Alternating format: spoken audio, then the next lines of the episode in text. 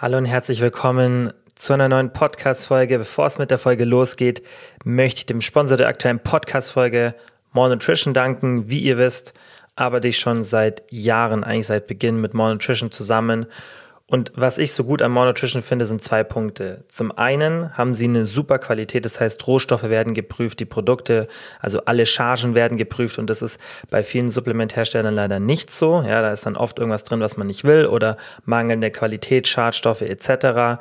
Und More Nutrition stellt die Analyseprotokolle immer online zur Verfügung. Und das Zweite ist, dass sie wissenschaftliche Supplemente haben. Das heißt, es gibt immer für einen bestimmten Bereich ein Supplement und da wird halt immer geschaut, hey, wie sieht die Datenlage da aus? Dann werden bestimmte Supplemente auch oft kombiniert, sodass die Produkte einfach Sinn machen. Ja, gerade die Supplemente, die sind einfach gut aufeinander abgestimmt und deswegen finde ich, ist es einfach so die beste Supplementfirma auf dem deutschen Markt. Also, falls ihr Supplemente braucht, kann ich euch immer More Nutrition empfehlen. Ihr könnt da dauerhaft für 10% Nachlass meinen Gutscheincode Kilian10 benutzen, dann unterstützt ihr mich und meine Arbeit hier im Podcast auch noch und bei allen Aktionen von Monotrition könnt ihr natürlich auch meinen Code entweder Kilian oder Kilian10 eingeben und macht dann somit das gleiche. Also, falls ihr Supplemente braucht, einfach mal auf www.monotrition.de vorbeischauen und jetzt geht's los mit der Folge. Kilian's Brain Game Podcast. Heute habe ich mir wieder von euch ein paar Fragen rausgesucht. Ihr konntet das über die Instagram Story wie immer stellen. Ich habe auch vorhin schon die ersten Markierungen auf Instagram gesehen bezüglich der Spotify-Rückblicke. Da bekommt man ja immer so Rückblicke ausgespielt. Was für Musik hat man gehört? Welche Podcasts hat man gehört? Und es ist immer irgendwie trotzdem weird für mich, wenn ich bei jemandem bei dem Podcast irgendwo in den Top 5 bin, weil klar, ich weiß, dass viele meinen Podcast regelmäßig hören, aber, und ich weiß auch, dass sehr viele Leute den Podcast hören, aber trotzdem ist dann irgendwie manchmal so ein bisschen komisch, im positiven Sinn natürlich besonders, wenn man dann weiß, weil man ja selber auch Podcasts konsumiert und ich weiß, welcher Stellenwert Nummer 1, 2 und 3 bei mir haben. Deswegen ist es für mich immer weird, wenn jemand diesen, also wenn mein Podcast bei jemand anderem den gleichen Stellenwert hat. Wie gesagt, im positiven Sinn. Ich freue mich immer da über die Markierungen oder wenn ihr es mir einfach so zuschickt, weil ich habe das vorhin schon auf Instagram geschrieben. Podcasts haben irgendwie so einen super schlechten Feedback-Loop. Ja, ich sehe natürlich die Zahlen, ich weiß, wie viel dazuhören und ich kriege natürlich schon auch oft DMs von euch, gerade von Leuten, ja, die irgendwie dann was aus einer Folge mitnehmen konnten oder aus mehreren Folgen sind jetzt schon ein paar Folgen hier und äh, deswegen kriege ich klar Feedback von euch, aber es ist irgendwie trotzdem, ja, Social Media hat, finde ich, generell einen schlechten Feedback-Loop, weil man sieht nicht wirklich so im echten Leben, wie die Arbeit da ankommt. Das ist zum Beispiel das Coaching, was ich mache schon mal eine ganz andere Sache, weil da kriege ich wirklich dann von Leuten direkt immer mit, welche Auswirkungen das hat. Und auf Instagram finde ich es auch ein bisschen besser, weil dann kriegt man oft Reaktionen auf die Stories oder DMs. Aber ein Podcast ist irgendwie nicht, dass es sich entfernt anfühlt, aber diese, ja, dieser Feedback-Loop für mich einfach, weil man steckt ja viel Arbeit rein und man will ja dann auch, dass diese Arbeit irgendwie einen Nutzen hat. Und das sieht man halt Schon oft, aber nicht in dem Scope sozusagen, in dem es vermutlich erst da ist. Und dann immer, wenn diese Rückblicke kommen, dann wird mir das immer erst klar, welche Auswirkungen der Podcast, Podcast bei vielen hat. Und das ist natürlich ein positives Gefühl, weil das ist ja sau viel Zeit, die ich da reinstecke. Und man braucht ja immer eine Bestätigung von dem, was man macht, um weiter motiviert zu sein, besonders wenn man halt auch noch ein paar andere Sachen zu tun hat. Und deswegen, ja, freut mich das einfach mega, wenn ich da die Rückblicke sehe und ich einfach merke, dass der Podcast vielen einfach weiterhilft. So, genug Gelaber. Ich würde sagen, wir fangen direkt mit der QA-Folge an. Wie immer, schaut einfach in die Beschreibung. Falls euch irgendeine Frage nicht interessiert, dann könnt ihr die jederzeit skippen. Da habt ihr die Timestamps. Und es ist wieder so ein bisschen Mix aus Training und Ernährung. Paar sehr, sehr spannende Fragen. Und nächste Woche gibt es dann wieder eine längere Folge mit Coaching Corner und Themenfokus. Aber heute gibt es eine reine QA-Folge. Also, Frage Numero uno, verringert sich das Gewicht immer progressiv, also konstant, oder kann es erstmal stagnieren, bevor es weiter sinkt? Und das ist natürlich ein total normales Szenario. Ich denke, das kennt ihr alle, wenn ihr mal eine Diät gemacht habt oder wenn ihr sogar vielleicht eine Muskelaufbauphase gemacht habt, dass das Gewicht nicht konstant sinkt oder steigt. Jetzt mal ausgehend davon, wenn wir uns mal ein Diätszenario anschauen und wir gehen jetzt mal davon aus, das Kaloriendefizit ist relativ konstant über mehrere Wochen hinweg. Ja, weil natürlich, wenn wir davon ausgehen, dass man irgendwie einen Diet Break macht oder das Kaloriendefizit verändert oder mal beständiger ist und nicht beständig ist. Ja, das heißt, dass man auch nicht immer ein Kaloriendefizit hat. Ja, wenn das natürlich schwankt, ich denke, dann ist es offensichtlich, dass der Fettverlust auch nicht konstant ist. Ja, aber das Szenario, finde ich, müssen wir uns jetzt erstmal hier bei der Frage nicht so genau anschauen, weil das ist, finde ich, offensichtlicher. Und ich denke, das wird einem auch dann selber klar, wenn man eine Diät macht und dann immer mal wieder Pausen hat. Und da später kommen wir in einer anderen Frage auch zu dem Thema, wie man das da handeln sollte. Aber ich denke, da ist relativ offensichtlich, dass das Gewicht so in Sprünge nach unten geht. Aber jetzt die Frage, was ist und auch das Szenario, was ist, wenn ich wirklich für vier bis sechs Wochen oder vielleicht sogar noch länger ein wirklich konstantes Kaloriendefizit habe, aber mein Gewicht immer nur in Sprünge nach unten geht oder sogar mal einen längeren Zeitraum stagniert. Ist es normal und an was liegt es? Und ich denke, ihr könnt euch schon denken, an was es liegt. Und zwar sind es Wassereinlagerungen, die ganz normal sind. Das heißt, wenn das Gewicht in einem Vier-Wochen-Zyklus in den ersten zwei Wochen erstmal gar nicht sinkt und dann in Woche drei einen Riesensprung nach unten macht, dann in Woche vier vielleicht wieder steigt, dann heißt es nicht, dass Woche eins und zwei kein Fettverlust da war, Woche drei habt ihr irgendwas Magisches gemacht, ja, und Woche vier habt ihr dann irgendwie wieder zugenommen, sondern weil natürlich das Gewicht in einer ordentlichen Diät keine realistischen zwei drei Kilo Fettverlustsprünge pro Woche macht, reicht schon eine leichte Wassereinlagerung, um eine Woche Fettverlust zu überdecken. Also das kann ja, das ist das normalste Szenario, selbst wenn man sich wirklich einen schnellen Fettverlust anschaut, ja, von zum Beispiel einem Prozent in der Woche Körpergewichtsverlust, dann wäre das bei einer Person, die vielleicht 70 Kilo wiegt, wären das 700 Gramm Gewichtsverlust in der Woche. Ja, natürlich ist dann im optimalen Szenario 90, 95, vielleicht sogar 100 Prozent davon Fett. Ja, das heißt, wir können dann mal sagen, so eine richtig ordentlich, also das ist dann auch schon eine bisschen aggressivere Diät mit einem Prozent Gewichtsverlust pro Woche und dann haben wir irgendwie bei einer 70 Kilo Person um die 600, 700 Gramm Fett.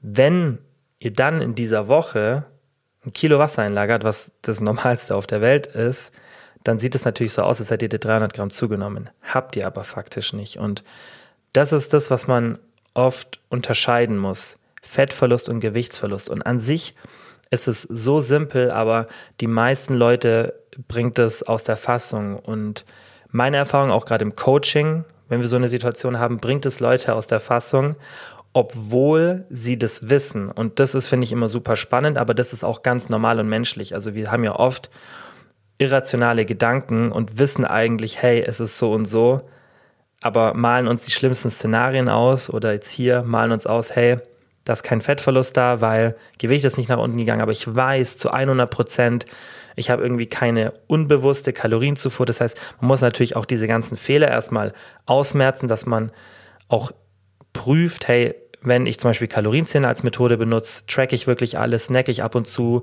vielleicht bin ich auch zu ungenau, ja, oder verringert sich meine Aktivität jetzt im Laufe der Diät, weil ich da nicht drüber schaue. Wenn man diese ganzen Sachen beachtet, über die wir auch hier ganz oft sprechen, und du wirklich sagst, hey, ich bin mir sicher, ich bin in einem Kaloriendefizit und ich berücksichtige auch, dass ich vielleicht meine Erhaltungszufuhr ein bisschen überschätzt habe. Das heißt, auch wenn ich alle Sicherheitsfaktoren abziehe, müsste ich immer noch 300, 400 Kalorien im Defizit sein und ich verliere seit zwei Wochen kein Gewicht, aber ich halte es wirklich ein, dann kannst du dir sicher sein, dass du eben Fett verlierst, aber die Wassereinlagerungen diesen Gewichtsverlust verdecken. Und dann irgendwann kommt dieser Drop.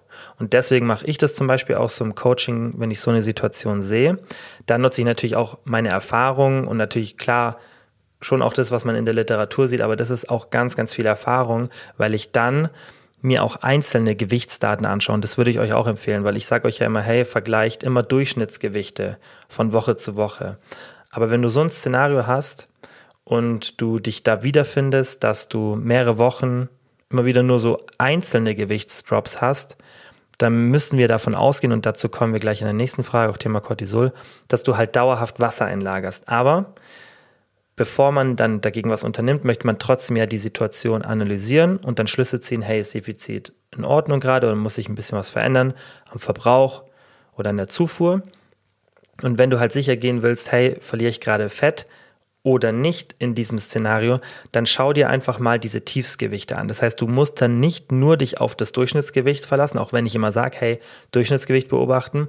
Wenn du aber ab und zu mal diese Drops hast, dann sind das die Tage, an denen mal diese Wassereinlagerungen für einen kurzen Zeitraum weg sind. Weil meine Erfahrung ist es so, dass die Leute, die diese Wassereinlagerungen haben, die haben die dann oft für einen langen Zeitraum in der Diät. Und das ist auch, wenn Cortisol chronisch erhöht ist, wie gesagt, dazu kommen wir gleich, dann ist das ein normales Szenario. Und meine Erfahrung ist, dass dann, wenn das Gewicht sinkt, das nicht mehr als ein, zwei Tage anhält und dann sofort wieder hochgeht.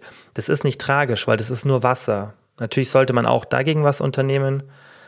Aber erstmal, um den Fettverlust festzustellen, ist es jetzt nicht tragisch. Das heißt, man muss aber das berücksichtigen und darf dann in diesem Szenario nicht die Durchschnittsgewichte beobachten, sondern muss dann auf diese kleinen Aussetzer nach unten achten, um zu wissen, okay, das ist mein echtes Gewicht und das andere ist das Gewicht mit Wassereinlagerung. Aber trotzdem, das ist auch ganz, ganz wichtig, die Wassereinlagerungen müssen irgendwann rausgehen. Wenn ihr vier Wochen lang merkt, okay, ich wiege mich wirklich drei, viermal pro Woche, weil da ist halt auch wirklich wichtig, dass ihr euch mehrmals wiegt, weil sonst kann es sein, dass ihr genau den Tag verpasst oder die zwei Tage, an denen das Gewicht mal niedriger ist. Wenn ihr wirklich so einen langen Zeitraum habt und da das Gewicht nicht nach unten geht, dann würde ich auf die Fehlersuche gehen, passt irgendwas nicht, habe ich vielleicht meinen Kalorienbedarf falsch kalkuliert oder halt eben die Fehlern in den Formeln nicht berücksichtigt, weil die sind alle nicht perfekt, die haben alle Abweichungen und die können bei manchen Individuen teilweise sehr, sehr extrem sein. Manchmal gibt man auch nicht den richtigen Input ein.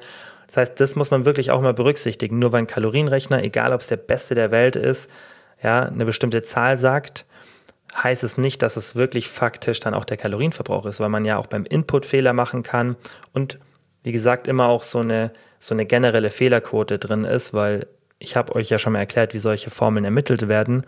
Und kurze Zusammenfassung, da nimmt man einfach ganz, ganz viele Personen, ermittelt dann mit sehr, sehr akkuraten Methoden wirklich den Kalorienverbrauch und macht dann sozusagen so ein Reverse Engineering, um eine Formel rauszukriegen. Und logischerweise haben wir da nur einen Durchschnitt. Das heißt, Leute, die am oberen oder unteren Spektrum vom Kalorienverbrauch genetisch gesehen sind, die haben dann natürlich eine starke Abweichung mit der Formel. Nichtsdestotrotz kann man dann schon relativ gut einschätzen, wo man ist, aber man muss immer ja, so einen Fehlerkoeffizienten von 10, 15 Prozent im schlimmsten Falle berücksichtigen, manchmal sogar teilweise extremer, wenn auch das Input von den Daten nicht korrekt ist.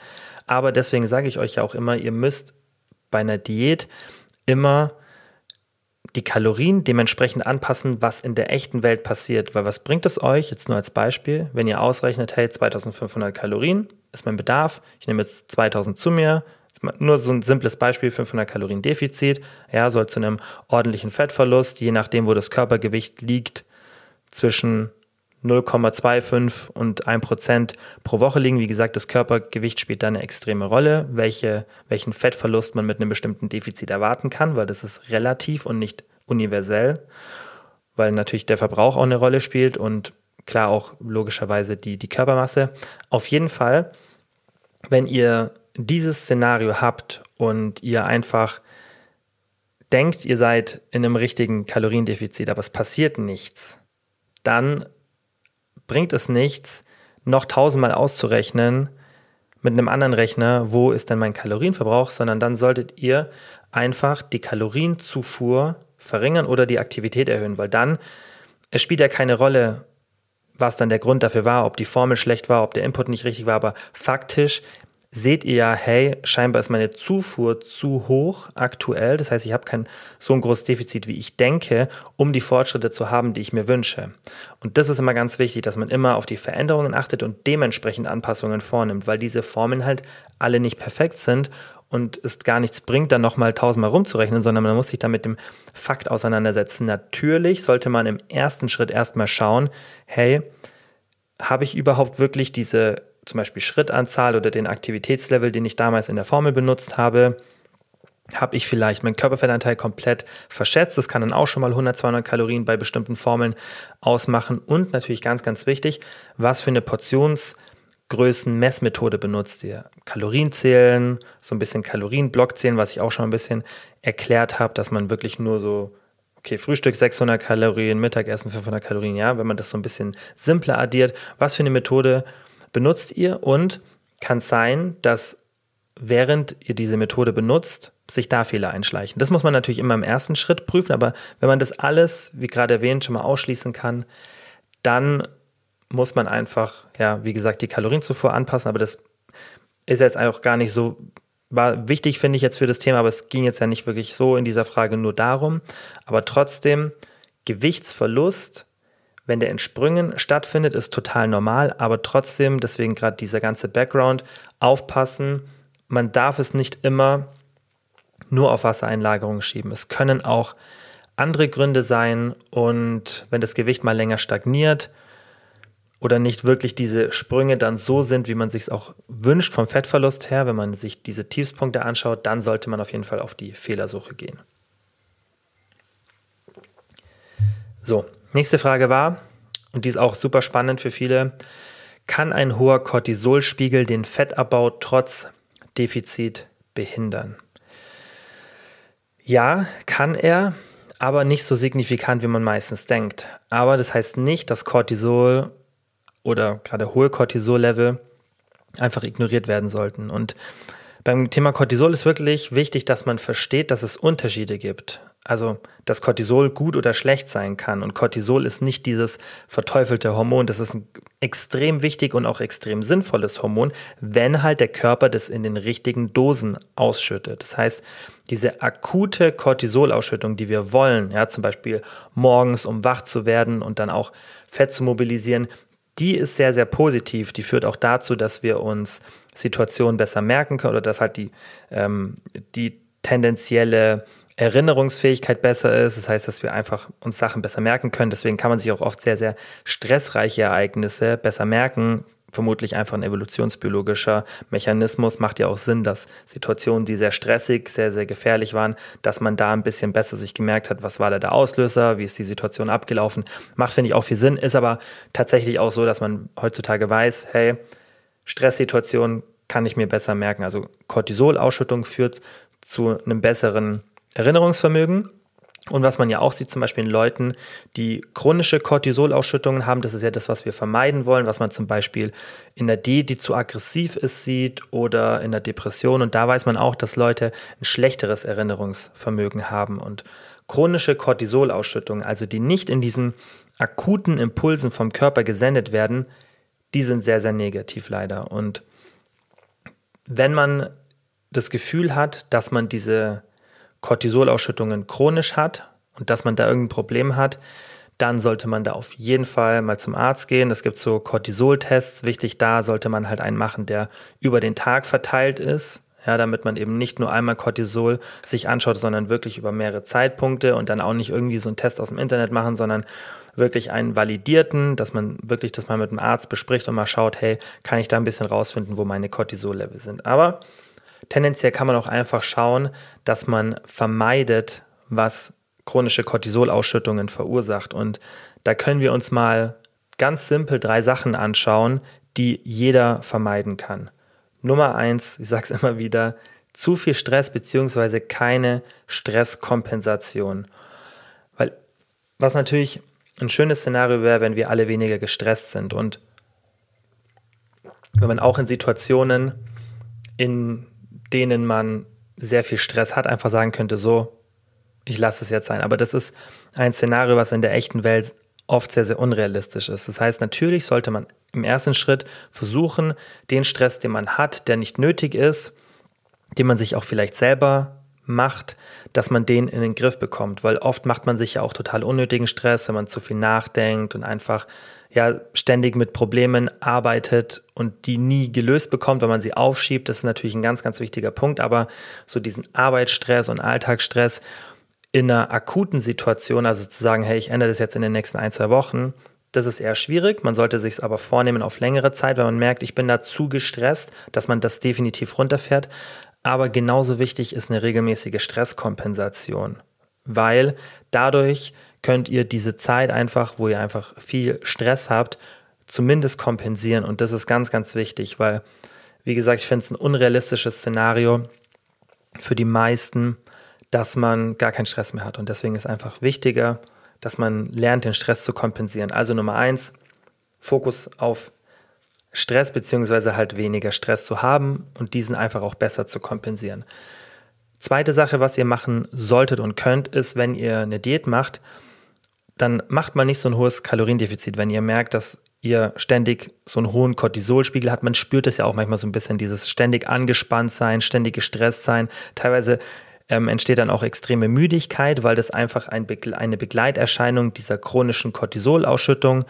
Es hat mit anderen Hormonen zu tun, aber auch teilweise mit Cortisol selbst. Das heißt, da auch einfach darauf achten, in so einer Situation dann am besten kein Defizit zu fahren, vielleicht mal für ein paar Wochen zu pausieren oder ein nicht zu extremes. Und jetzt ganz, ganz wichtig, dritter Faktor, Sport und Aktivität. Und diesen Faktor darf man auch nicht isoliert vom Defizit betrachten, denn gab eine super interessante Studie, da haben die Sport mit einer PSMF, also mit einer Protein Spared Modified Fast Diät kombiniert, also im Endeffekt einer richtig aggressiven Diät und haben gesehen, dass Sport on top Cortisol mehr erhöht hat als die Diät alleine. Das heißt, die Diät alleine erhöht schon Cortisol, das passiert aber immer in der Diät, aber das ist auch erstmal gar nicht schlimm, wenn das in normalen Maßen ist und eine Diät dauert ja auch nicht für immer.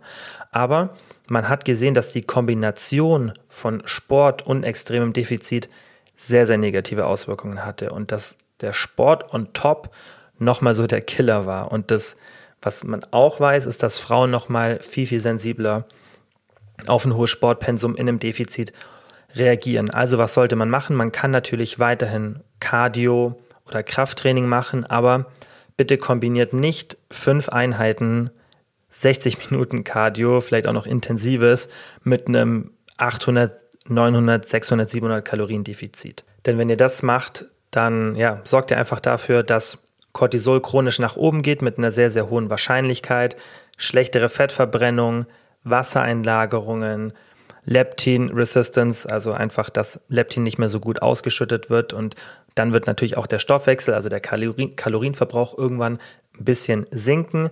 Und natürlich, klar, wenn Cortisol chronisch erhöht ist, heißt es nicht, dass ihr kein Fett mehr verliert. Aber es wird halt auch vermehrt viszerales Fett eingelagert, was man eigentlich auch nicht möchte. Und man hat auch das Risiko, dass mehr Muskeln abgebaut werden. Und was dann halt tendenziell passiert, wenn Leute erhöhtes Cortisol haben, das heißt, das Defizit, das ist ja trotzdem da, die Energie muss irgendwo hin, das heißt, sie muss irgendwie kompensiert werden und dann verschlechtert sich halt das Verhältnis von Fettverbrennung und Muskelabbau, weil der Körper bezieht auch Energie aus Muskeln in der Diät. Aber natürlich, wenn Cortisol gut ist und wie gesagt in diesen akuten Impulsen gesendet wird, wenn man eine schön hohe Proteinzufuhr hat, Krafttraining macht, wenn man diese ganzen Sachen beachtet, dann hat man ein Szenario, wo sehr, sehr viel oder ein sehr, sehr hoher Anteil des Defizits durch Abbau von Fettmasse ausgeglichen wird. Und umso mehr von diesen negativen Faktoren man in das Spiel reinbringt. Das heißt, ab und zu mal zu wenig Protein oder eine längere Phase zu wenig Protein, kein Krafttraining oder falsches Krafttraining, dass man irgendwie schwächer wird und dann das Volumen nicht anpasst. Sachen, die wir ja auch schon besprochen haben. Und eben chronisch hohes Cortisol. Dann bringt man das Ganze in ein, in ein schlechtes Gleichgewicht, sodass man immer mehr Muskelabbau hat. Ja, natürlich auch der Kalorienverbrauch runtergeht und, und, und. Das heißt, Cortisol stoppt natürlich nicht die, den Fettverlust, aber verschlechtert die Fettverbrennung und führt durch die ganzen Begleiterscheinungen, auch Lethargie, die kommt und, und, und, natürlich dazu, dass die Diät schlechter läuft. Also das ist tatsächlich ein Fakt. Deswegen so einen Fettverlust zu erzwingen, ist nie eine gute Idee. Und nochmal zurück zu Faktor 1, Stress. Den kann man sich natürlich auch dann machen, wenn man das Gefühl hat, hey, das, was ich hier mache, die Diät funktioniert nicht und warum verliere ich kein Gewicht und Stress, Stress, Stress, das muss jetzt, muss jetzt, muss jetzt. Wenn man diese Einstellung hat, dann macht man die ganze Situation noch schlimmer. Deswegen ist es auch so wichtig, und da kommen wir später in einer der letzten Fragen dazu, dass man auch eine Diät richtig vom Setup richtig macht. Und das sind ja Sachen, die wir hier ganz oft besprechen, dass ihr wirklich euch immer daran haltet und wirklich lieber eine moderate Diät macht, anstatt so eine Haut drauf Diät, wo man wirklich in der kurzen Zeit versucht, ganz, ganz viel Fett zu verlieren und dann klappt es nicht und dann stresst man sich noch mehr. Und PSMF, also so extreme Diäten, das hat alles seine Daseinsberechtigung. Ich benutze es auch manchmal, aber es kommt halt auf die Situation drauf an. Und gerade in so einer Situation, wenn Cortisol extrem hoch ist und das alles nicht so läuft, genau dann sollte man darauf achten, dass man da eben eine moderatere Diät macht oder auch gerne mal so ein Diet Break. Nächste Frage war, hast du Tipps, um Ernährung, Bewegung wieder lockerer und zwangloser zu sehen?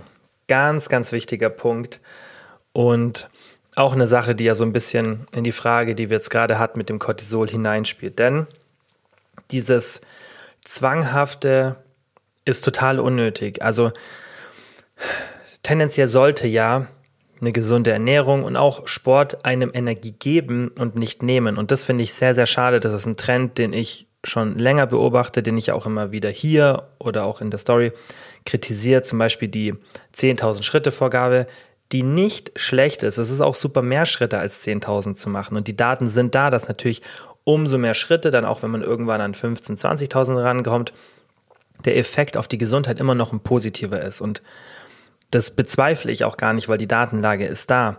Die Frage ist nur, erstens, welchen Unterschied macht es, ob ich jetzt 8 oder 18.000 Schritte mache? Und da ist auch die Datenlage ganz klar. Der große Unterschied ist, wenn ihr schafft, so von 4, 3, 5.000 Schritte mal Richtung 8 oder vielleicht 9 zu kommen. Das ist ein richtig krasser Hebel und der Aufwand ist ja kein signifikanter. Das kriegt man easy mal hin so, geschickt in den Alltag integriert. Ja, natürlich nicht immer super easy für jeden, aber das ist was, was ich sage, das kriegt jeder hin, wenn das wirklich will. So, der Schritt dann von 8 auf 18.000 Schritte, der ist nicht so heftig. Der ist zwar da, aber den Aufwand, den ich da betreiben muss, um dann nochmal diese letzten paar Prozent für meine Gesundheit oder auch in anderen Aspekten rauszuholen, ist mit einem extremen Aufwand verbunden. Und meine Argumentation ist, dass in den meisten Fällen dieser extreme Aufwand nicht gerechtfertigt ist, weil man ja auch die Situation der Menschen, die das umsetzen wollen, betrachten muss. Und es sind in der Regel alles Menschen, die irgendwie einen Job haben oder studieren oder egal was sie auch immer machen und dann nicht den ganzen Tag Zeit haben für Aktivität. Und natürlich ist es schön, wenn man das schafft, mehr Aktivität zu haben. Und ich fände es auch gut, wenn unsere Gesellschaft aufgebaut wäre, sodass wir mehr Aktivität haben. Aber es ist halt nun mal nicht so und besonders für den Einstieg, das ist mein zweites mein zweiter Punkt bei dem Argument, sollte man sich nicht übernehmen. Wenn man dann irgendwie das Thema mehrere Jahre ja, irgendwie lernt und sich weiterbildet und da auch Fortschritte macht, ja, in Bezug auf die, die Gesundheit einfach und den Körper generell, dann kann man schon irgendwann anfangen, sich da ein bisschen zu steigern und da ein bisschen mehr einen Fokus drauf zu legen. Aber es wird ja immer so kommuniziert, hey, jeder, der jetzt abnehmen will, muss 10.000 Schritte machen und das so. Und das ist, also die Datenlage gibt es auch nicht wieder, dass das notwendig ist. Und das ist ja immer so ein bisschen meine Kritik daran und generell auch Ernährung mit irgendwie nur noch High Protein und gar kein Zucker mehr und Junkfood so und so nicht und auch das mal entspannt essen, so ohne dass man ja irgendwie das Gefühl hat, hey, das ist das nächste Mal oder das letzte Mal in den nächsten sechs Monaten, dass ich das bekomme, das finde ich, ist für die meisten keine realistische Vorstellung und das passt auch leider nicht in die Gesellschaft rein, in der wir leben. Weil wenn wir natürlich mit diesen Sachen nie konfrontiert wären und wenn das nicht zu unserem alltäglichen Leben dazugehören würde, dann wäre das, finde ich, nicht mal so problematisch, weil oft entsteht ja dann das Problem, dass man sich dann irgendwelchen sozialen Situationen entzieht, weil man eben Angst hat, hey, da gibt es jetzt das und das zu essen. Oder man verhält sich extrem komisch in diesen Situationen und oder andere nehmen einen komisch wahr. Und das ist ja auch ein bisschen verständlich, wenn man die einzige Person ist, die ins Restaurant mitkommt und dann nichts isst, so das da muss man sich ja auch irgendwie an der eigenen Nase fassen und nicht sozusagen die, die andere in die Schuld nehmen. Das ist ein komplexes Thema, aber tendenziell denke ich, stimmen mir die meisten zu, dass es ein gesünderes Essverhalten gerade in unserem gesellschaftlichen Kontext ist, wenn man kein Problem damit hat, auch mal Junkfood zu essen, aber trotzdem weiß, dass es nicht die beste Option ist. Aber nur weil es nicht die bessere Option ist, heißt es nicht, dass wir es nicht in kleinen Mengen konsumieren können. Und das ist ja auch immer das, was ich euch empfehle. Versucht euch da wirklich an diese 80-20-Regel zu orientieren und auch da bitte nicht, weil da habe ich auch schon dann mal DMs bekommen, nehmt es nicht zu genau. Also nur weil es heißt oder weil ich empfehle, hey, 80% unverarbeitet oder möglichst unverarbeitet essen, 20% können irgendwie Süßigkeiten, Junkfood, Restaurantbesuche, Essen bestellen etc. sein, heißt es nicht, dass die Zahl in Stein gemeißelt ist. Ihr könnt das für euch selber interpretieren und orientiert euch vielleicht so, umso gesünder ihr sein wollt, desto höher kann diese Zahl sein, weil das ist definitiv so. Mehr, also umso mehr unverarbeitet ihr esst, desto besser für die Gesundheit. Das ist ziemlich offensichtlich. Aber auch da ist wieder wichtig, dass das Unverarbeitete auch eine hohe Variation hat und dass die restlichen Basics passen. Aber das heißt nicht, dass wenn ihr jetzt irgendwie nur 60 Prozent ungefähr in eurer Ernährung unverarbeitet esst, dass es super ungesund ist. Nur wenn ihr nochmal eine Schippe drauflegen wollt und sagt, hey, dazu kommen wir auch jetzt dann in der späteren Frage, so was gerade meine Ziele sind, dann klar kann man nochmal mehr auf diese Sachen achten, aber es ist nicht obligatorisch und ihr seid auch super gesund, wenn ihr 60, 70 Prozent unverarbeitet esst oder einfach vielleicht gar keine Zahl benutzt, sondern schaut, dass ihr die meisten Sachen zu Hause ja einfach unverarbeitet habt. Und wenn man das alles so ein bisschen entspannter sieht, dann seid ihr trotzdem super gesund aufgestellt. Und ich sage euch eins, die Leute, die so restriktiv sind, das heißt, die ständig schauen, dass sie eine super hohe Bewegung haben, damit sie möglichst viele Kalorien haben, damit sie möglichst viel essen können und dann die ganze Zeit nur kalorienarme Sachen, die vielleicht auch sehr, sehr eintönig sind, die sind dadurch nicht gesünder als die Leute, die sich oft anders verhalten, weil diese ganzen Co-Faktoren wie zum Beispiel Stress und so weiter, die werden ja da gar nicht berücksichtigt und viele, die merken gar nicht, in was für einer mentalen Bubble die sich befinden und dass sie da eigentlich ein super schlechtes Essverhalten mit sehr, sehr viel Aktivität kompensieren und dass sie sich da selber gar nichts Gutes mit tun. Also es macht wenig Sinn, zum Beispiel, wenn ich sage, hey, ich mache jetzt irgendwie im Durchschnitt 8000 Schritte und kann vielleicht jetzt nur als Beispiel 2200 Kalorien damit essen, das dann zu sagen, hey, damit ich jetzt 500 Kalorien mehr essen kann oder vielleicht sogar 1000, mache ich jetzt diese Anzahl an Schritten jeden Tag, weil dann kann ich ja 1000 Kalorien mehr essen. Weil was passieren wird, nicht immer, aber ab einem bestimmten Aktivitätslevel passiert es. Wir haben eine U-shaped Curve beim Thema Sättigung. Ich habe euch das schon ein paar Mal gezeigt oder erklärt besser gesagt hier. Ich habe es auch auf Instagram schon mal bildlich dargestellt, dann versteht man das besser. Aber ihr könnt euch das so vorstellen, wenn ihr in der, auf der Y-Achse, also von unten nach oben, Sättigung habt und auf der X-Achse von links nach rechts habt ihr Aktivität. Dann könnt ihr euch das so vorstellen, also oben ist ganz viel Sättigung und rechts ist ganz viel Aktivität. Und dann stellt ihr euch jetzt mal so ein U vor in diesem Graph und dann ist dieser Scheitelpunkt der Sweet Spot, das heißt meistens moderate Aktivität. Das ist der Punkt, wo die Sättigung am tiefsten ist. Und wenn wir eben sehr, sehr wenig Aktivität haben, also dieser linke obere Punkt von dem U, dann haben wir hohe, ähm, hohe Hunger, also wenig Sättigung und haben im gleichen Zug wenig Aktivität. Und wenn wir dann das rechte, den rechten Teil vom U sehen, dann haben wir meistens genauso eine schlechte Sättigung oder eben viel Hunger und sehr, sehr viel Aktivität. Das heißt, dieser Sweet Spot, der ist bei einer moderaten Aktivität bei den meisten. Und deshalb bringt es gar nicht so viel, die Aktivität extrem zu erhöhen wie gesagt, man, das habe ich ja schon oft hier erklärt, das ist immer ein bisschen selber rausprobieren oder austesten, wo dieser Punkt für einen selber ist. Aber meistens ist es halt wirklich so, der Körper ist nicht dumm und der Körper hat ein Homöostase-System, das heißt, er hat auch einen Set-Point, wo er sich dann einfach einpendeln will und der Körper möchte tendenziell in einer neutralen Kalorienbilanz sein. Und wir müssen uns immer bewusst aus dieser Kalorienbilanz in den meisten Szenarien rausbewegen. Und deshalb bringt es halt nicht immer was, noch mehr Aktivität zu machen. Besonders nicht, wenn diese Aktivität unfreiwillig ist, weil dann führt sie zu Cortisolausstoß, habe ich euch auch schon ab und zu mal hier erklärt, auch für die, die vielleicht diese Folge nicht gehört haben, wenn ihr Aktivität macht, die ihr nicht gerne macht, ja, also nochmal irgendwie so eine Cardio-Session, worauf ihr gar keinen Bock habt oder irgendwie nochmal einen Spaziergang, nur damit ihr Schritte sammelt. Ich hasse diesen Begriff Schritte sammeln, das, weil das ist genau das. Ich mache die Aktivität nicht, weil ich sage, hey, ich mache jetzt einen, irgendwie einen schönen, angenehmen Spaziergang, höre einen guten Podcast, wie zum Beispiel den oder einen anderen, mache irgendwas oder unterhalte mich ähm, mit einer Person, mit der ich irgendwie gern so einen Spaziergang mache. Das heißt, ich zelebriere das schon fast und nutze es als wirklich als Stressventil, gehe in die Natur raus, habe einen schönen Spaziergang.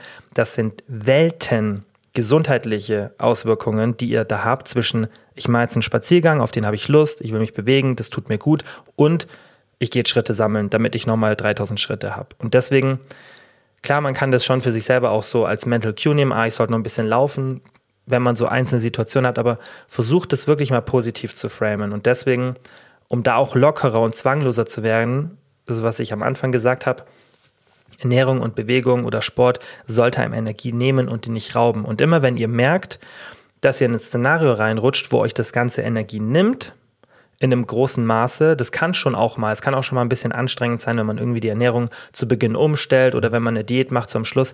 Klar, das kann schon mal sein. Aber im Großen und Ganzen, wenn ihr euch immer wieder die Frage stellt, hey, nimmt mir das gerade Energie oder gibt es mir zum Beispiel Krafttraining und wenn jemand sich jedes Mal ins Gym schleppt und da keinen Bock drauf hat, dann sollte man sich vielleicht einfach die Frage stellen, hey, ist das die richtige Sportart für mich? Ja, oder mache ich das einfach nur, weil es gerade jeder macht oder weil ich irgendwie das Gefühl habe, ich muss es machen? Das ist wirklich ganz, ganz wichtig, dass man sich diese Fragen stellt, weil natürlich muss man sich schon manchmal auch aus der Komfortzone rausbewegen, aber man sollte in diesem Umfeld, in dem wir eh schon sind und wo uns eh schon alle stresst, sollte man diese zwei Sachen nicht dafür nutzen, dass man sich noch mehr stresst, sondern man sollte Ernährung in einem positiven Frame sehen, dass man sagt, hey, das ist was Gutes, das sind gute Nährstoffe für meinen Körper und das mit was Positivem assoziieren und nicht, oh Gott, das ist schon wieder mit Zucker, sondern nein, eher zu sehen, ah, da ist ein bisschen Zucker drin, aber ich habe auch Ballaststoffe drin, das ist was Gutes für meinen Körper, das sind jetzt nicht irgendwie Kalorien, die mich dick machen, sondern das sind Nährstoffe und das alles in einem positiven Frame sehen. Und genauso bei Bewegung, auch wenn ich später noch ins Fitnessstudio gehe, habe ich eine positive Assoziierung. Ich weiß, hey, oder ich habe Lust auf das Workout und ich mache das, weil ich weiß, danach bin ich weniger gestresst, danach geht es mir besser. Wenn ich das aber nicht hätte und ich merke, ich habe da keinen Bock drauf, so ist bei mir zum Beispiel mit Cardio, also einfach so auf ein Cardio-Gerät gehen und da Cardio zu machen, ich hasse es. es ist einfach, für mich gibt es nichts Langweiligeres, wenn ich da mal so 10, 15 Minuten drin bin.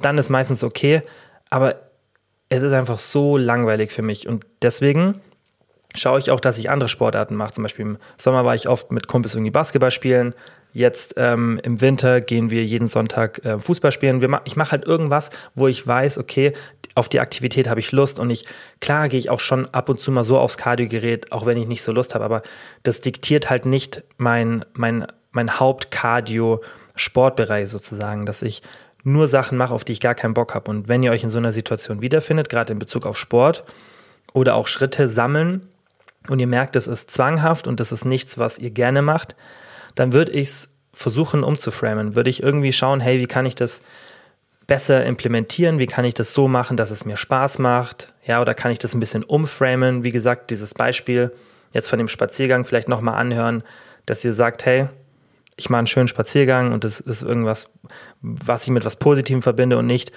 ich muss es noch raus und 4000 Schritte sammeln, weil das verfehlt das Ziel und ja, den Mehrwert, den ihr dadurch habt. Und eigentlich hatte ich vor, die Folge ein bisschen kürzer zu halten, sehe jetzt aber schon, dass wir bei 37 Minuten sind, aber es sind jetzt eh ein paar Fragen, bei denen ich ein bisschen kürzer antworten werde. Die nächste Frage war, bitte mehr Infos zum kalten Duschen. Waren, warum nur drei Minuten und nicht länger oder kürzer? Wie oft sollte man es machen? Also das sind natürlich keine, keine fixen Zahlen, an die man sich unbedingt halten muss. Aber es ist wichtig, dass man, wenn man das macht, das auf eine sichere Art und Weise macht, weil man sollte nicht unterschätzen, welche negativen Auswirkungen das haben kann. Also einen Kälteschock vermeiden, das ist nicht so super ungefährlich, wenn ihr das auf eine normale Art und Weise macht. Natürlich sollte da in der Regel nichts passieren. Also man braucht jetzt auch nicht Angst vor einer kalten Dusche haben, aber wenn man das zum Beispiel nicht geübt hat, irgendwie Eisbaden oder sonstige Sachen, würde ich jetzt nicht empfehlen und vermutlich auch die, die meisten Experten in dem Bereich würden auch nicht sagen, hey, mach das einfach mal und ich denke, auch die meisten Ärzte würden davon abraten. Deswegen da wirklich, wenn ihr sowas macht, tastet euch langsam ran. Besonders jetzt, wenn ihr sowas macht, weil die Leitungen sind einfach deutlich kälter. Ihr habt schon von Grund auf eine meistens ein bisschen geringere Körpertemperatur als jetzt im Sommer. Ja, also da wirklich gerade jetzt das nicht übertreiben, besonders wenn ihr es zum ersten Mal macht. Aber ihr könnt euch da auf jeden Fall rantasten. Und das ist ja auch wie bei vielen anderen Sachen, der Körper gewöhnt sich dran. Und das macht ja auch Sinn. Das ist wie wenn ihr in die Sauna geht, dann ist es ja auch so ein, also ich merke das zum Beispiel bei mir jetzt richtig krass, weil ich jetzt im letzten halben Jahr wirklich, ja, sage ich vielleicht ein bis dreimal in der Woche nach dem Gym in die Sauna gehe und die Hitze, die ich jetzt aushalte, ist natürlich auch eine ganz, ganz andere, auch von der Dauer als zu Beginn. Und das ist normal. Das ist auch eine Anpassung vom Körper einfach. Und so ist auch bei der Kälte. Also tendenziell macht es so kalt, dass ihr aus der Dusche raus wollt, aber nicht so, dass ihr das Gefühl habt, es ist so kalt, dass ihr gleich irgendeinen Herzinfarkt bekommt oder dass es wirklich auch weh tut.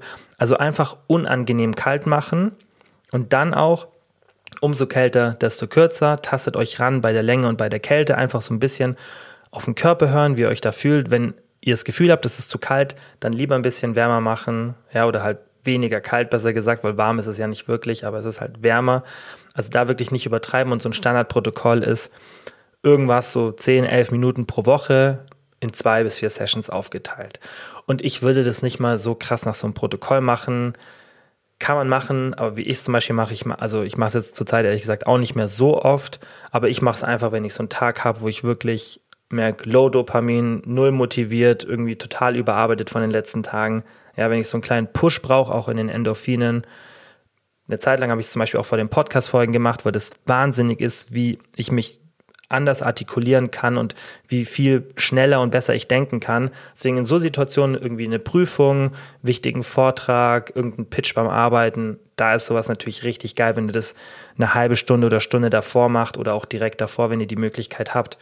Ja, aber einfach vielleicht als Ziel setzen, hey, einmal pro Woche und dann vielleicht zwei, drei Minuten, aber ihr könnt es auch öfter machen, so wie gesagt, zehn Minuten pro Woche ist schon mal ein gutes Ziel, wenn man das so aufteilt, dann in zwei bis vier Sessions. Nächste Frage war, was hältst du von einem PSMF nur mit Proteinshakes oder ist es besser, diese mit fester Nahrung durchzuführen? Also PSMF ist ein Protein Spared Modified Fast, also im Endeffekt eine Fastenvariante, bei der das Protein gespart wird. Das ist so die direkte Übersetzung. Im Endeffekt ist es einfach eine, eine Fastendiät mit sehr, sehr viel Protein. Also ihr seid dann meistens so zwischen 600 und maximal 1000 Kalorien und die bestehen dann im Endeffekt nur aus Protein und Gemüse. So und das ist eine sehr, sehr extreme Diät, aber der Vorteil ist halt auch, dass sie sehr, sehr kurz ist, weil sie eben zu so einem extremen Fettverlust führt. Aber ich habe schon Folgen dazu gemacht, das heißt, falls euch das interessiert, einfach die Folge anhören. Die Frage jetzt hier, mit Proteinshakes kann man die machen oder eben lieber mit fester Nahrung? Also, erstmal ein PSMF ist für mich als Vegetarier oder Veganer faktisch oder nicht komplett, aber so gut wie unmöglich, weil in einer der letzten Folgen haben wir, glaube ich, auch über vegane oder pflanzliche Proteinquellen gesprochen. Und es ist halt einfach so, dass es eigentlich keine richtigen reinen pflanzlichen Proteinquellen gibt. Was auf Sojabasis ist, bringt meistens ein bisschen Fett mit sich und tendenziell ist es einfach super schwer. Also ich kann mir kein Szenario überlegen, wo das wirklich gut klappt. Man müsste dann wirklich mit pflanzlichen Proteinshakes arbeiten und Gemüse. Und ich sag's euch, ihr könnt es mal probieren. Zum Spaß, vielleicht mal für zwei Tage.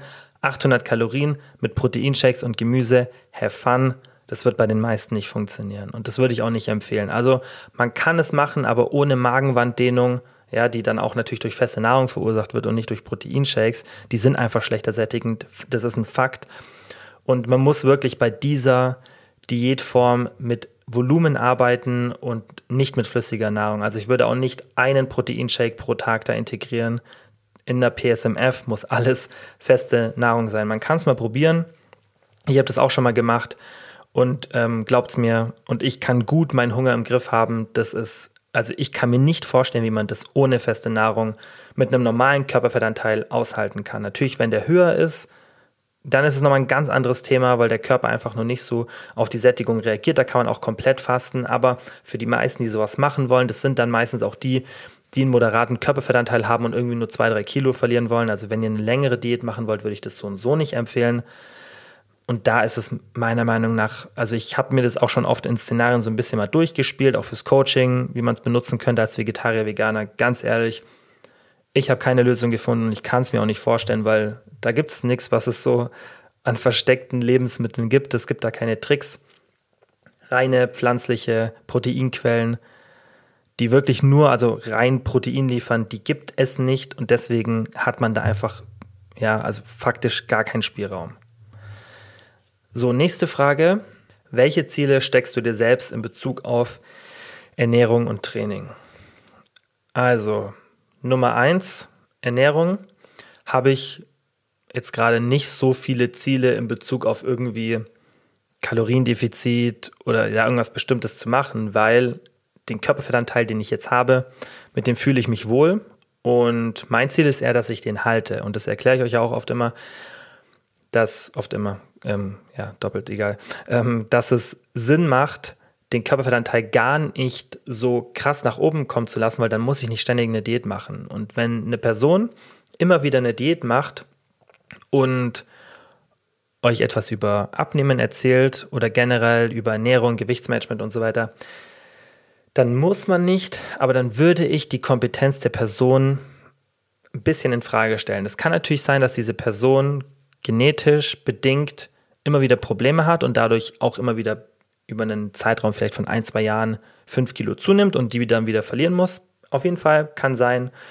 Ähm, ist aber meistens meiner Meinung nach eher dann fehlende Kompetenz und auch ja, nicht so ein gutes Essverhalten. Wie gesagt, es muss kein Ausschlusskriterium sein, aber tendenziell finde ich, wenn man in diesem Bereich wie ich arbeitet und auch die Kompetenzen darin hat und oder halt sagt, dass man die Kompetenzen darin hat und auch den Content weitergibt, dann sollte man eigentlich in der Lage sein, sein Gewicht halten zu können, finde ich. Wie gesagt, nicht in allen Szenarien, aber in den meisten, selbst mit einer schlechten genetischen Prädisposition. Und deswegen versuche ich halt oder ist es mein Ziel sozusagen, dass ich meinen Körperfettanteil nicht extrem nach oben gehen lasse. Ja, nach unten geht er so und so nicht, weil der ist in einem Bereich, wo mit meinem Lifestyle, so von der Bewegung, die ich habe und ähm, die, die mir auf Instagram folgen, wissen ja auch, dass ich ab und zu mal Alkohol trinke oder mit Freunden essen gehe. So, ich habe ja nicht die strikteste Ernährung und ich habe auch keinen Bock, ständig ans Essen zu denken und viel Hunger zu haben. Deswegen ist es ein unwahrscheinliches Szenario, dass ich einfach mal vielleicht durch mein hohes Sportpensum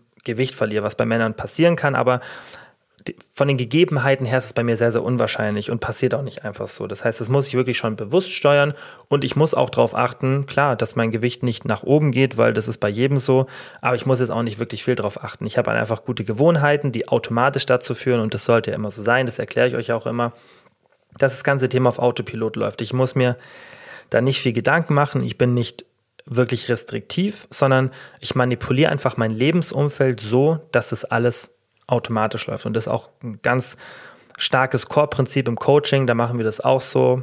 Ja, das habe ich alles gewohnheitsbasiert aufgebaut, weil das ist ja im Endeffekt das, was langfristig zu den Veränderungen führt. Und das ist auch das, wovon ich euch ja immer erzähle, wenn man mich fragt, hey, wie mache ich's? Und ich finde, das ist immer, nur weil das bei mir funktioniert, das, ich denke, das wissen die meisten, das ist kein Beispiel dafür, dass es dann, dass ich alles richtig mache, weil vielleicht habe ich einfach genetisch bedingt nur Glück. Ich sage euch, habe ich nicht. Also aus meiner Erfahrung, auch gerade beim Muskelaufbau, bin ich mir ziemlich sicher, dass ich ziemlich durchschnittlich reagiere. Ja, sondern ich mache da halt einfach nur vieles richtig seit vielen Jahren. Und genauso mache ich es halt auch bei der Ernährung. Und das versuche ich euch ja auch immer zu zeigen, dass ihr auch dahin kommen könnt. Also das ist, ich habe jetzt nicht super, super viel Glück. Ich, also ich denke, ich mache einfach seit vielen Jahren die richtigen Sachen. Das ist natürlich immer sehr, sehr schwer, das auch selber zu interpretieren. Hey, wo bin ich denn genetisch? Weil das so schwer rauszuisolieren ist, besonders wenn man mal an so einem Punkt ist, wo man das alles so gut im Griff hat. Aber ich bin mir schon ziemlich sicher, dass ich jetzt nicht davon verschont wäre, dass mein Gewicht auch nach oben geht. Das ist ja im Endeffekt bei jedem so und ich bin jetzt kein so ein chronischer Undereater und, und extrem viel Bewegung. Also auch weil einfach mein Alltag nicht so ist dass sich das so normalisieren würde wie bei den Menschen, die wirklich auf gar nichts achten müssen. Also da falle ich definitiv nicht in diese Kategorie rein. Aber trotzdem finde ich, sollte man sich nicht immer an dem orientieren, ja, wie eine Person aussieht oder, oder was für Gewohnheiten die hat, weil das natürlich auch immer genetisch beeinflusst wird. Aber das ist eben mein Ziel bei der Ernährung, einfach das alles gut im Griff zu halten. Und ich habe tatsächlich schon ein Ziel aktuell, was ich immer und immer weiter versuche noch zu verbessern. Und zwar, ich will halt immer und immer unverarbeiteter gerade zu Hause essen und mit mehr Variation. Also das ist wirklich so, was ich sagen würde, in Anführungszeichen Pro-Level, das, was ich euch auch vorhin gesagt habe, diese Steigerung von, okay, ich bin jetzt an einem bestimmten Punkt, habe eine bestimmte Base aufgebaut und weil mich das halt auch nicht heißt, nicht langweilt, aber es ist halt für mich ein interessanter Gedanke, da nochmal die letzten Prozent mehr für meine Gesundheit zu tun. Und das ist nichts, was jetzt super, super zwingend notwendig ist. aber ich muss halt immer irgendwo einen Fortschritt machen, ich persönlich, sonst langweile ich mich da. Und das ist halt auch ein Hauptbereich, das ist auch mein Job. Das heißt, ich setze mich dann auch mit vielen interessanten neuen Sachen auseinander. Und dementsprechend schaue ich da schon, dass ich dann nochmal so von der Nährstoffebene wirklich diese Kleinigkeiten abdecke. Also da bin ich schon aktuell auch gerade so, was ich im letzten halben Jahr getan hat, würde ich sagen, auf dem Level, auf dem ich noch nie war. Auch so von den Sachen, die ich esse und ähm, auch mit der, mit der Caloric Restriction, mit der ich verfahre. Das heißt, dass ich wirklich schaue, dass ich, das habe ich euch auch schon ein paar Mal erzählt, gerade für die Langlebigkeit, dass ich meine Kalorienzufuhr nicht ins Unermessliche push. Die meisten würden sich wundern darüber, wie wenig ich esse und dass ich trotzdem damit gar keine Hungerprobleme habe. Also ich kann es euch auch mal sagen, wobei ich immer ungern solche Zahlen rausgebe, weil dann versucht man sich immer dran zu orientieren. Aber ich denke, ihr seid reflektiert genug, das nicht bei mir zu machen, weil ich aktuell also ich track keine Kalorien, aber ich kann es natürlich gut im Kopf überschlagen und es variiert natürlich, aber an so normalen Tagen, an denen ich nicht weggehe oder irgendwie im Restaurant essen bin, so wenn ich wirklich meinen Alltag habe und die Mahlzeiten alle zu Hause selber mache, dann komme ich fast nie über 2500 Kalorien. Und das ist bei meiner Muskelmasse, bei meinem Gewicht und auch bei meiner Aktivität natürlich Aktivität, wenn die wäre dann halt höher oder die müsste höher sein, um mehr zu essen, aber allein bei meinem Pensum und wie auch mein Körper einfach aufgebaut ist, würden die meisten viel, viel mehr, würde ich sagen, vermuten. Auch einfach, ich mache sechsmal die Woche Sport, so, das macht ja auch was aus. Aber diese Caloric Restriction ist einfach meiner Meinung nach ein relevanter Faktor und ich bin gar kein Freund, habe ich euch auch schon oft erzählt, davon, meine Kalorienzufuhr ins Unermessliche zu pushen, weil das könnte ich. Also ich wüsste schon, was ich machen müsste, damit ich jetzt statt 2500 3000 oder 3500 essen könnte. Aber was bringt es mir, wenn ich dann 3000 Kalorien esse, dafür genauso gesättigt bin wie mit 2500 Kalorien oder sogar 3500 esse und immer noch genauso gesättigt bin? Was bringt es mir außer potenziell gesundheitlich negativere Konsequenzen? Nicht, dass es super ungesund ist, aber es ist definitiv gesünder eine Caloric Restriction zu machen und eben nicht so viel zu essen. Und das macht auch einfach, finde ich, Sinn. Also wieso sollte ich diese Zahl nach oben pushen, wenn es mir beim Hunger nicht hilft? Wenn es mir beim Hunger helfen würde, wäre es eine andere Diskussion, tut es aber bei mir nicht. Und deswegen versuche ich das bewusst nach unten zu bringen. Und da bin ich jetzt in der Situation, in der ich, so wie ich es jetzt gerade aufgestellt habe, von Nährstoffen und diesem Thema, an dem Punkt bin von meinem Fortschrittslevel, wo ich noch nie war. Und das sollte ja auch das Ziel sein. Also ich sollte ja keine Rückschritte machen, aber das mache ich in Bezug auf Ernährung. Training, da habe ich gerade zwei Struggles.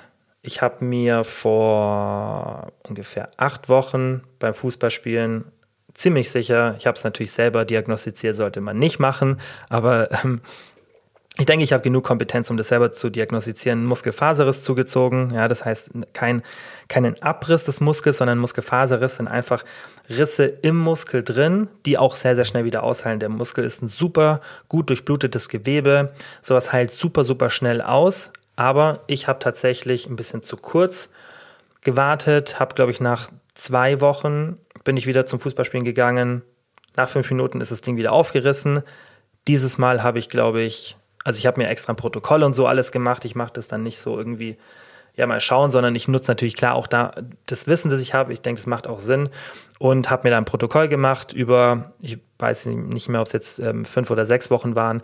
Und da bin ich jetzt gerade in der letzten Woche. Jetzt in drei, vier Tagen werde ich erstmal wieder Fußball spielen gehen und mal schauen, ähm, wie es läuft. Aber ich habe ein gutes Gefühl. Und wenn es wieder aufgeht, da bin ich mir ziemlich sicher, dass es was anderes ist, beziehungsweise dann wird es vermutlich tatsächlich irgendwo ein Teilabriss sein, was ich nicht hoffe. Aber das hat mich jetzt ein bisschen zurückgeworfen in äh, Bezug aufs Beintraining logischerweise, weil das sich jetzt schon seit zwei Monaten zieht.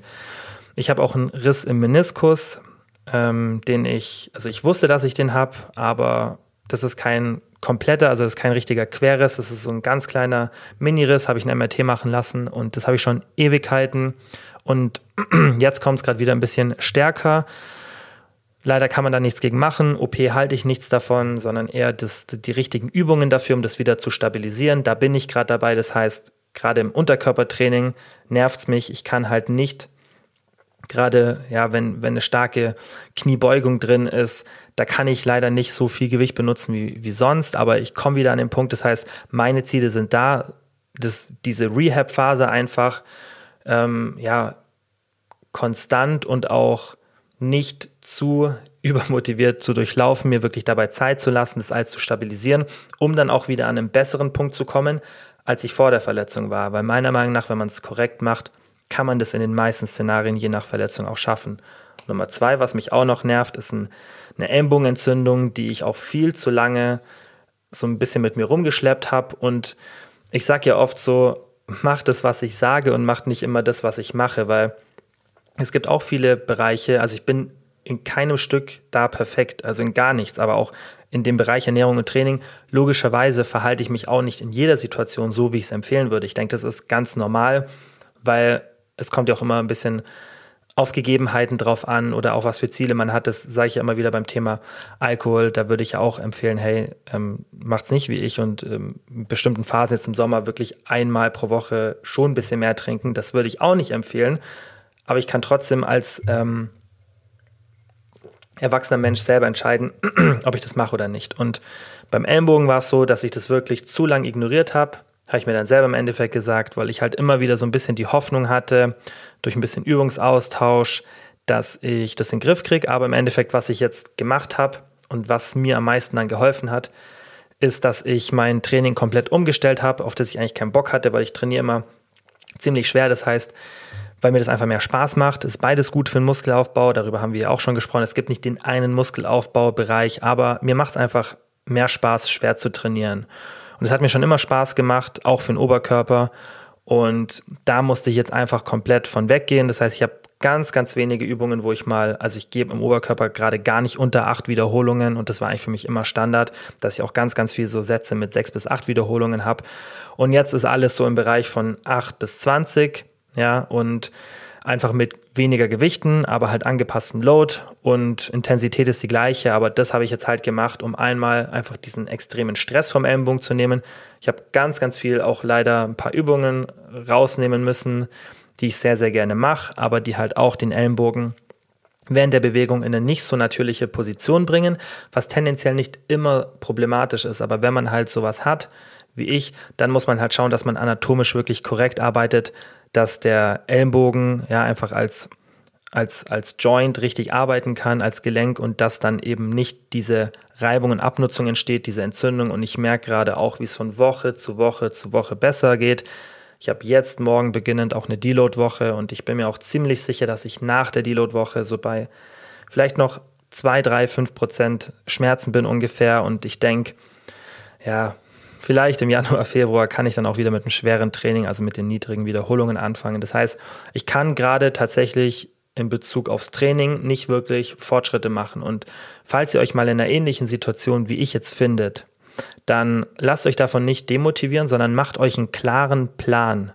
Und natürlich hilft es da, wenn ihr die Kompetenz habt und wisst, was ihr zu tun habt. Aber selbst wenn ihr nicht wisst, was ihr zu tun habt oder euch keine Hilfe holen wollt, dann könnt ihr trotzdem ein bisschen logisch überlegen und einfach es hilft schon, einen Plan zu haben und sich zu überlegen, okay, was mache ich jetzt als nächstes? Wie strukturiere ich das? Was für ein Zeithorizont? Auch mal einfach aufschreiben und mal durchplanen, weil visuellen Ziel vor Augen zu haben, das hat mir zum Beispiel auch bei der, ähm, bei der Hamstring, also bei der Ischiochroralis-Verletzung, bei dem Faserriss geholfen, dass ich wirklich visualisiert hatte, okay, das sind jetzt fünf Wochen und ich habe für jede Woche ein Ziel gehabt von Intensität und wie viel Volumen ich wieder mache, weil am Anfang konnte ich erstmal gar keinen ähm, Beinbeuger mehr trainieren. Also ich konnte mein, meine Beinrückseite erstmal gar nicht trainieren, ist logisch mit einem Faserriss. Da muss man erstmal ein, zwei Wochen gar nichts machen oder halt langsam wieder anfangen. Und ich habe mir einfach einen klaren Plan gemacht, eine klare Struktur.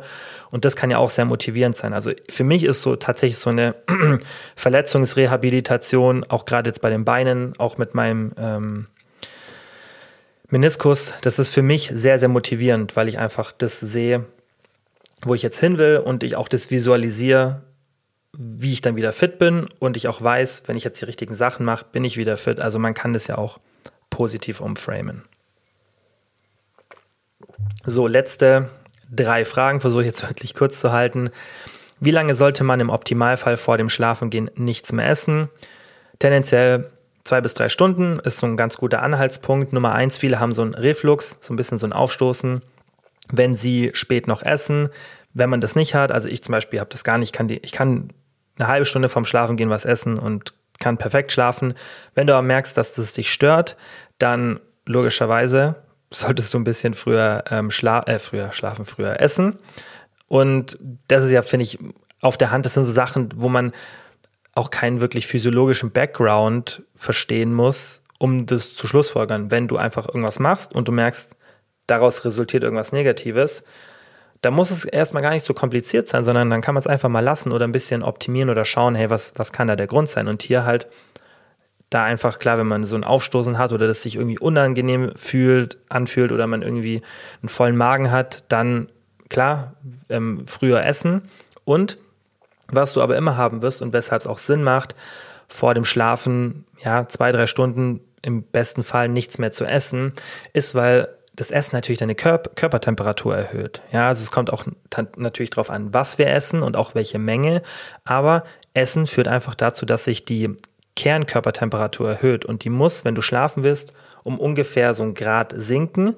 Und wenn du die natürlich erhöhst, das ist richtig, richtig schlecht für den Körper, weil, also für den Schlaf, weil der Körper merkt nicht nur durch Helligkeit und ganz viele andere Mechanismen, ist jetzt Nacht oder Tag, also der braucht ja Input sozusagen. Und dieses Circadian Rhythm System, also wie unser Tag-Nacht-Rhythmus abläuft, ist auch wahnsinnig abhängig von der Körpertemperatur. Deswegen macht es ja auch Sinn, den Körper ein bisschen runterzukühlen, wenn man schlafen gehen will. Und Essen führt halt dazu, dass diese Körpertemperatur wieder steigt. Gleiche mit Sport.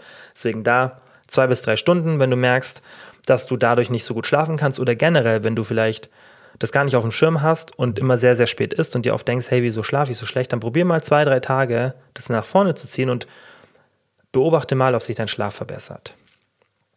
Vorletzte Frage.